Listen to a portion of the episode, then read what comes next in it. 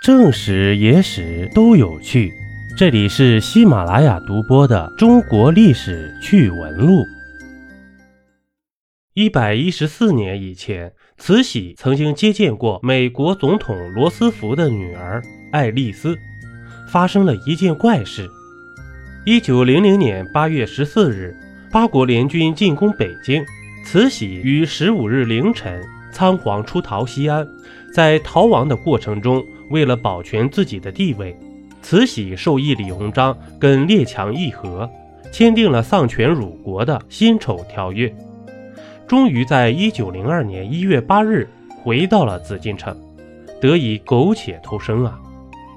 自庚子事件以后，慈禧加强了对西方国家的重视程度，有意改变之前封闭自守的外交策略，甚至主动向各国使馆。赠送自己的大幅照片。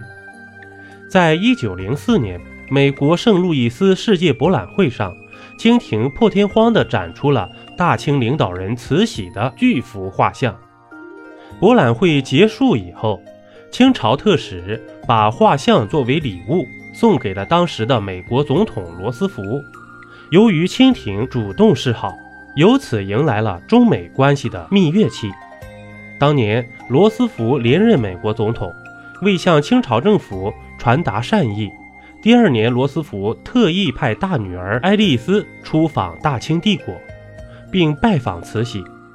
一九零五年九月中旬，爱丽丝到达香港，经广州到天津，然后坐火车到达北京的驻华大使馆。九月十四日，爱丽丝一行在颐和园仁寿殿。觐见了慈禧太后，慈禧显得十分高兴，和爱丽丝握手并亲切交谈。担任爱丽丝翻译的是清廷法律大臣武廷芳。武廷芳出生于新加坡，长期生活在海外，中英文相当的流利，是当时著名的外交官，曾担任清廷驻美大使。在美国人的眼里，武廷芳立场坚定，敢说敢为。在美国政界具有良好的人脉关系。这一开始，慈禧与爱丽丝在愉快的气氛中交谈着，主宾双方聊着聊着呢，当武廷芳把爱丽丝的一句话翻译给慈禧的时候，不知何故触怒了慈禧，老佛爷突然目露凶光，呵斥了武廷芳几句，武廷芳吓得马上跪下，也不知道自己说错了什么，不停地磕头谢罪。慈禧突然恼羞成怒，让一旁的爱丽丝感到莫名其妙。她坚持认为自己并没有说过任何让慈禧不高兴的话。在美国人的眼里，武廷芳是一个有地位的杰出外交官，但是在慈禧面前，他只能奴才一般的长时间跪在地上继续翻译。这件事情后来传到了美国，一时哗然。离开颐和园之后，一脸疑惑的爱丽丝问武廷芳：“刚才究竟发生了什么？”但是武廷芳闪烁其词，并没有说明具体的原因，也没有透露慈禧刚才对他说了什么。这件事情于是成了一个不解之谜。